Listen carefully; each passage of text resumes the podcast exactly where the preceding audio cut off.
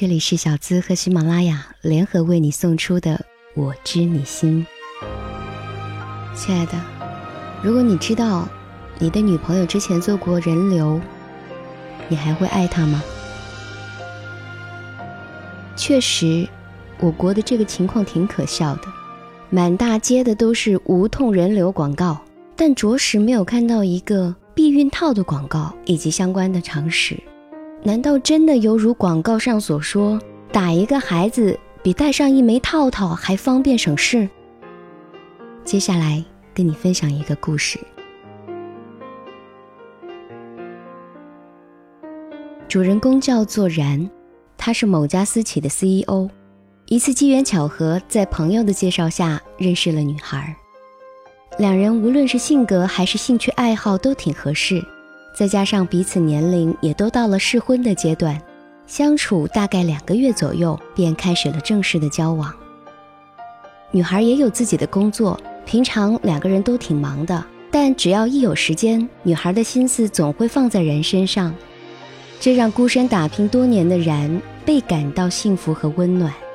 然虽然是八零后，也早就到了适婚的年纪。在爱情的冲击下，两个人很快便同居到了一起。小两口的日子甜蜜，持续了好一段时间。有时候，幸福来得太过突然，还没来得及好好感受，惊喜变成了惊吓。时间是四月十三号上午，大概十点钟左右，然。正在跟员工开着周一的例会，手机突然响了。女孩平常很懂事，通常不会在然工作的时候随意打扰。然稍微迟疑了会儿，拇指划开接听键，电话那头传来女孩恐惧而且语无伦次的哭声：“亲爱的，我下面流血了，肚子好痛，你快回来。”然当时懵了一下。不知道发生了什么事儿，问女孩怎么了，女孩也答不上来，只是一个劲儿的哭。电话那头，然能够明显感觉到女孩很痛苦的样子。一路上，然开车都是心不在焉，生怕女孩出事。到家之后，然推开房门的那一刹那，整个人都傻了。女孩整个人侧卧，蜷着身体在地上，手捂着肚子。从女孩的下半身到脚踝，再到地板上，流了一滩的血，整个嘴唇都是发白的，整个人奄奄一息，一动不动。然说，当时脑子里一片空白，直接抱起女孩上车就直奔医院。幸好家里离医院路程不是很远。送到医院急诊部之后，医生看了下情况，说是宫外孕。而且血流到了腹腔里面，已经很严重了，需要马上手术，否则会有生命危险。然怎么也没想到这种事情会发生在自己的身上，手术需要家属签字。一开始女孩不同意告诉父母，生怕他们担心，但实在是情况严重。然一路上抱着女孩，双手沾满了鲜血，给女孩母亲拨电话的时候，手都还在颤抖。看着自己的女人一脸苍白地推进手术室，然看着心里非常的疼。就在女孩手术期间，然去到医生办公室询问女孩的情况。起初，医生对然的疑问只是肤浅回答了几句，没有细说。作为男朋友，然有权知道真实的情况。在他的多次强烈要求下，医生。终于还是说出了实情。医生打开电脑，点击女孩的病历记录，然一眼清晰的看到了“梅毒”两个字。虽然不懂专业术语，但对于梅毒这样常见的性病，然还是有所了解的。他没有说话，也说不出话，故作镇定的听医生解释。医生告诉他，女孩在进手术之前特意请求他千万不要把自己的事情让然知道。听完这话之后，然顿时觉得事情没有他想象的那么简单。医生说，你刚才看到的梅毒是他之前的病例，治疗了很长的时间，现在已经是阴性了，所以不会传染。然问医生：“那为什么会宫外孕呢？”医生说：“女孩之前曾经多次人流，以至于一直有很严重的盆腔炎三四年了，而且现在她的盆腔两侧输卵管已经严重变形，精子几乎不能通过，正常怀孕几乎是不可能。这也是导致宫外孕的最主要原因。”人当时真的感觉整个世界都坍塌了，一种很复杂的心情。整个人也非常的沉重，脑袋嗡嗡的，直到女孩手术出来，才稍微有点清醒的意识。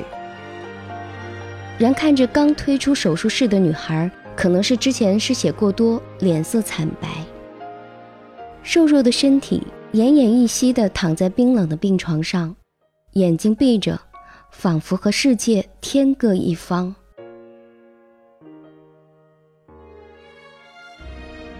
那段时间，然忙着办理各种住院手续，照料着女孩的起居饮食，但心里也如医院一样冰冷。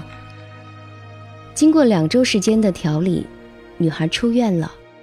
接回家之后，然本以为自己可以放下这一切，但每一次一个人的时候，他回想起医生说的那些话，却怎么也放不下心来。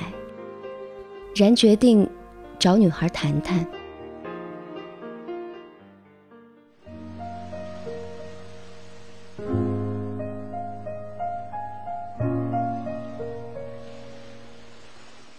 尽管已经康复，但女孩的身体还是很虚弱。两个人平静地坐在沙发上，谁也不敢看谁一眼。沉默半晌之后，女孩开始慢慢坦白自己的过去。她说，之前有过一个男人，那个时候年轻不懂事，女孩不顾家里的反对，死心塌地的要跟着这个男人。男人是社会上的混混，没读过什么书。但有一身的勇敢和兄弟义气，对于当时还很年轻的女孩来说，确实很有吸引力。天不怕地不怕，就这么喜欢上了这个男人。跟男人在一起之后，不稳定的生活四处漂泊，但女孩觉得只要身边有他，就觉得安全和踏实。当时家里是极其反对的，还是两个人商量好，从家里偷了户口本。就这样登记结婚的。结婚不久，男人的本性就开始慢慢显露，赌博、嗜酒、嫖娼、群殴等等，持续不断的在两个人的生活中发生。因为男人的乱性和不洁，女孩一次又一次的为他打胎，也因此患上了严重的盆腔炎和梅毒这样的病情。后来实在是没有办法忍受了。两个人终于还是离婚了。遇到然，也就是后面的事情。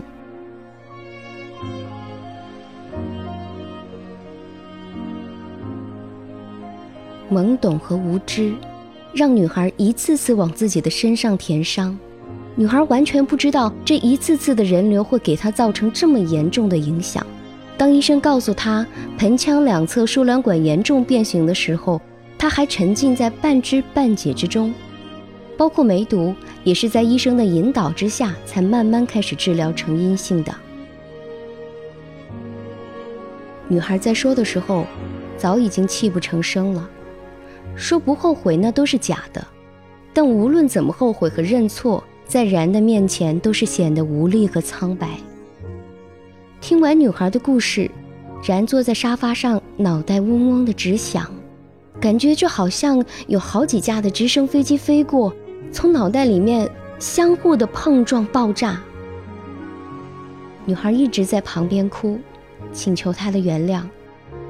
人顿时觉得自己特别的委屈，就像是傻子一样，被女孩看似清纯的外表以及复杂的令人不敢置信的过去所蒙蔽了这么久。若不是发生宫外孕这样的事情，真相。可能会一直被隐瞒。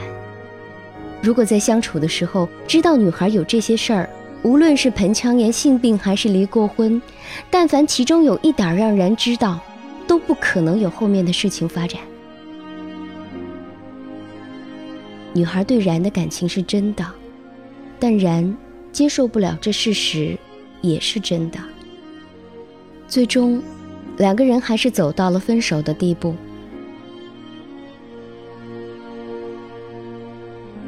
从女孩发生宫外孕到分手这段时间里，然整个人都憔悴了。原本阳光成熟的一个大男人，短短一两个月里瘦成了皮包骨。当我看到然的时候，说实话，心里也着实的心疼。感情之中，我们都是在彼此的付出，没有对错。哪个人没曾经遇到过几个烂人，有段不美好的过去呀？年轻的时候无知和猖狂，很有可能就会成为未来幸福路上的绊脚石。其实，女孩有这样的经历，并不代表她的人品有多么的不好。相反，我是同情女孩的，只是她在选择伴侣的时候没有考虑周全，在一些常识方面甚至是薄弱的，以至于给自己酿造了这么令人心酸的历史。然在整个过程当中也是受害者，被女朋友隐瞒了不为人知的过去，眼睁睁地看着自己心爱的人为自己承受痛苦之后，又因原则和过去的隐瞒而不得不放手。真正爱一个人，很多时候都体现在细节方面。尽管每个人都有自私的一面，但是对不起和抱歉。并不能够构成伤害背后的借口和理由。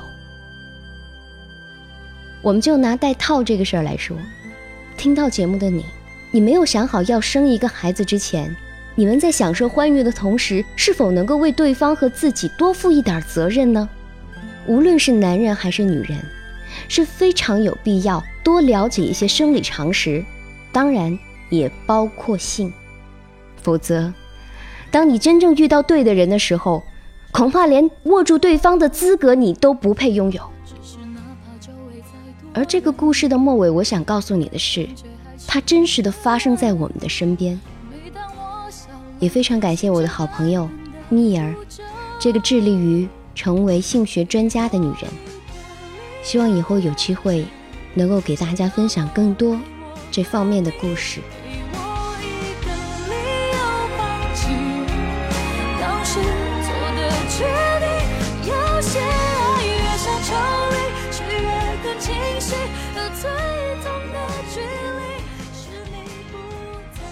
亲爱的，我还想给你讲一个真实的案例。这个案例的主人公，你经常在影视剧中看到他。她是中国大陆著名的影星丁嘉丽。她曾经当着两千四百名观众的面，痛陈自己过去生活不检点，多次堕胎而导致一生婚姻不幸、身心严重受创的经历。丁嘉丽坦诚，自己曾经有过四次堕胎。现在后悔莫及。现在许多人抱着侥幸的心理说：“怀了就怀了，有什么呀？做掉不就完了吗？一了百了，几百块钱了事儿。”其实这是自欺欺人。人工流产对人体的消极影响和后果非常大，有的症状很明显，会很快表现出来，而有的症状会一段时间之后才能表现出来。堕胎会导致女性早衰、内分泌失调等种种后遗症，很容易造成子宫穿孔，以至于终身不育。而少女堕胎后果更为严重，因为女孩子在发育期阴道很薄，非常的脆弱，子宫壁也是特别的狭小，所以更加危险。告诉大家，据统计，每年现在至少有五百万例以上的未婚女孩去做人流。堕胎有百分之五十的人是少女，每分钟有十名少女进行不安全的流产。所谓不安全的流产，就是吃药用药流没有流干净，还是得去做手术。全球一年有七万人因为堕胎死亡。丁嘉丽说：“我现在真是后悔呀！如果我因为堕胎的时候出现了意外，我的父母应该怎么活呀？真的是太不孝了。”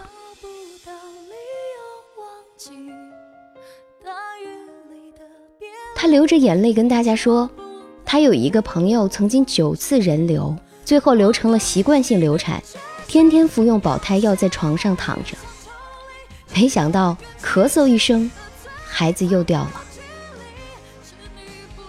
亲爱的，我告诉你，身边有一位妇科大夫对我说，一定要小资在节目当中告诉大家，子宫癌现在离少女已经不遥远了。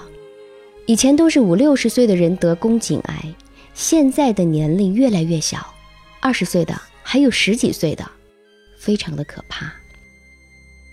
更严重的后果是，早食禁果往往会毁掉一个女人一生的幸福。丁佳丽谈起过去在考大学之前，曾经在北京文工团帮忙，团里有一个二十一岁的女孩，长得是天生丽质，让人感觉像仙女一样。做演员无可挑剔，她平时走路都是骄傲地昂着头。没有想到偷食禁果，怀孕了。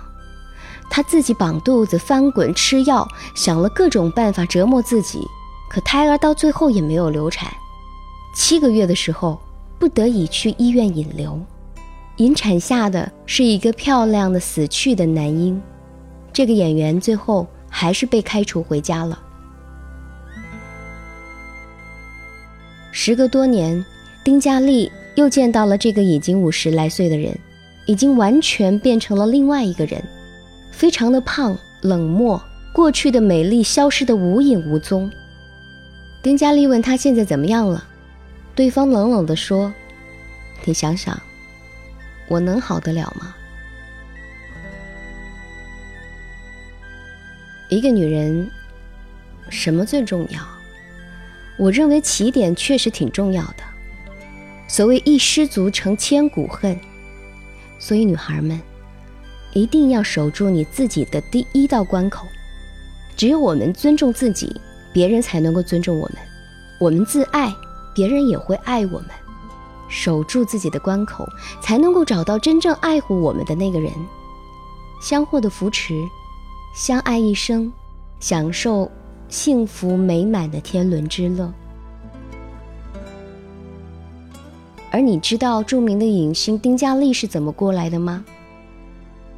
她说：“我这辈子没有得到一个男人真正的呵护，这是因为我自己，我不自爱，我自己做错了，没有守好自己的本分，才会有这样的结果。”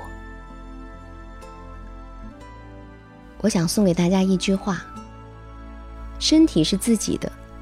不好好爱惜自己，你如何让别人来好好爱你呢？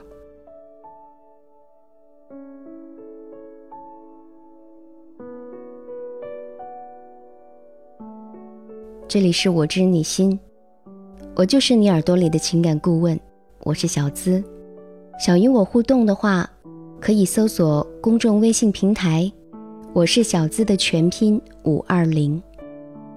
有很多的朋友问到我的个人微信是多少，那么在这儿也公布给大家，你可以加我的个人微信号是我的本名的全拼五二零，肖姿琴全拼五二零，欢迎你成为我的好友。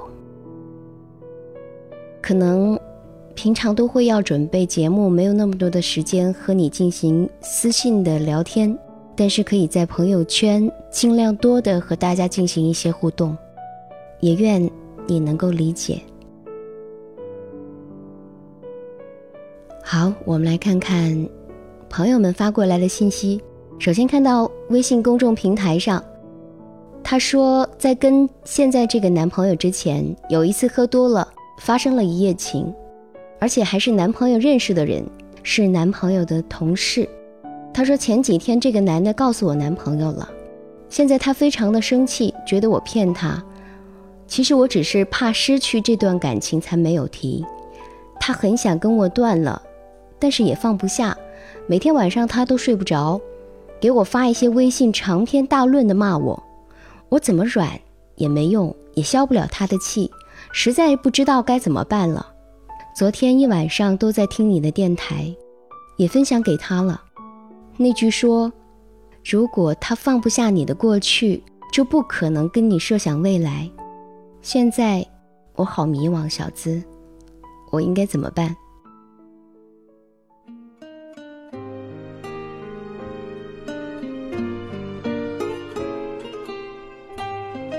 亲爱的，发生一夜情这个事儿是在你认识你男朋友之前，他并不能怪你。错就错在发生关系的是你男朋友认识的，而且还是他同事。这个事儿，恐怕你的男朋友是接受不了了。就像是今天我们的故事，哪怕是再爱，条件再优秀，当他一想起来你们俩在发生关系的时候那种画面，你想他的心情是怎么样的？所以我请你做好分手的打算，不要再软下去了。自己主动一点跟他说，没错，一夜情这个事儿是我错了，但是那是发生在跟你之前，没有告诉你是我的不对。但是你成天骂骂个屁呀！要分，咱们能够分得痛快点吗？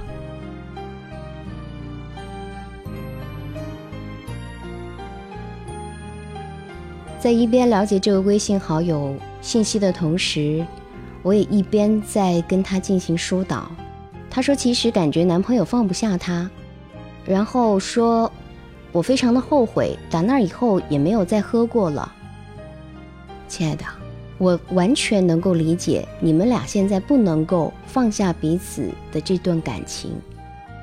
如果说这一次他勉强的原谅你，跟你在一起了，哪怕他离开现在的工作单位，不跟他同事往来了。你觉得你们两个会走得幸福吗？时不时的脑海里当中浮现出你们一夜情的画面，然后又时不时的出现在你们生活当中，你会烦吗？哪怕不提出来，他脑子里面会想吗？中国的男人总是传统的，他不能够忍受女人是不完全属于他的。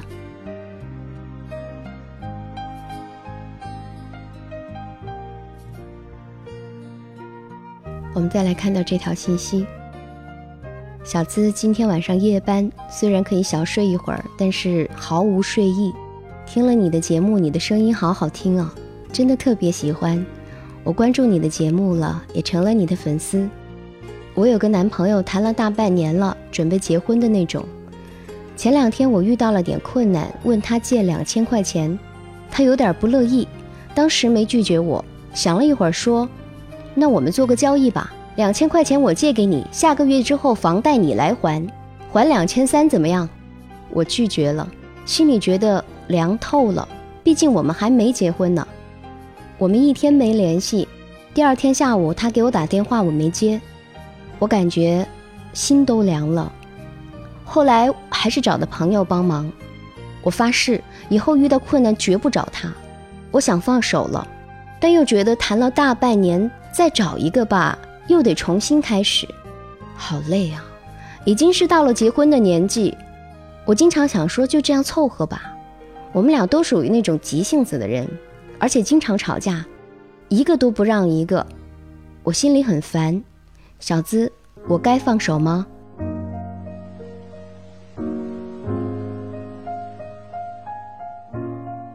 亲爱的，我真的觉得你。是一个很善良的姑娘，你找你家境还不错的男友去借两千块钱，他居然跟你说我们做个交易，下个月的房贷你来还，还两千三。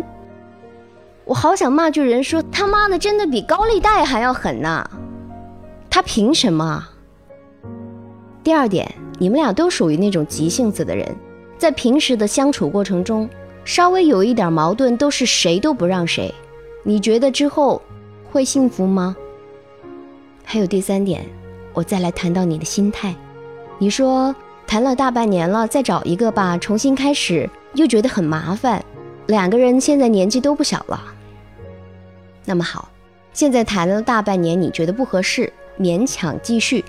勉强继续之后，你会越发的觉得你们两个之间不合适，吵架、矛盾、离婚，那就不仅仅是大半年啊。可能几年的光阴，就是在你犹豫凑合的心态下这样过去了。从你提供给我的这些信息来说，这样的男人真的不能要。再有钱又如何？钱都不给你花，借个两千块还要还两千三，你遇到过这样的男朋友吗？说实话，我没遇到过。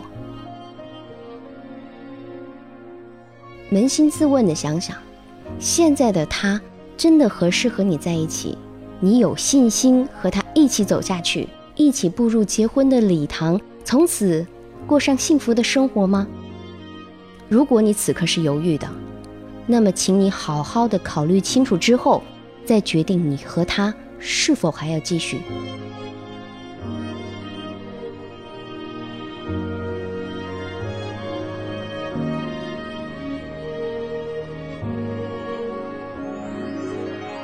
我想用一句话来总结今天的节目：在茫茫人海中，寻觅到自己的真爱，真的不容易。所以，女人、男人们应该用你自己的智慧，积极的寻找保持爱情这不老的动力，掌握守护爱情的技巧，将真爱进行到底。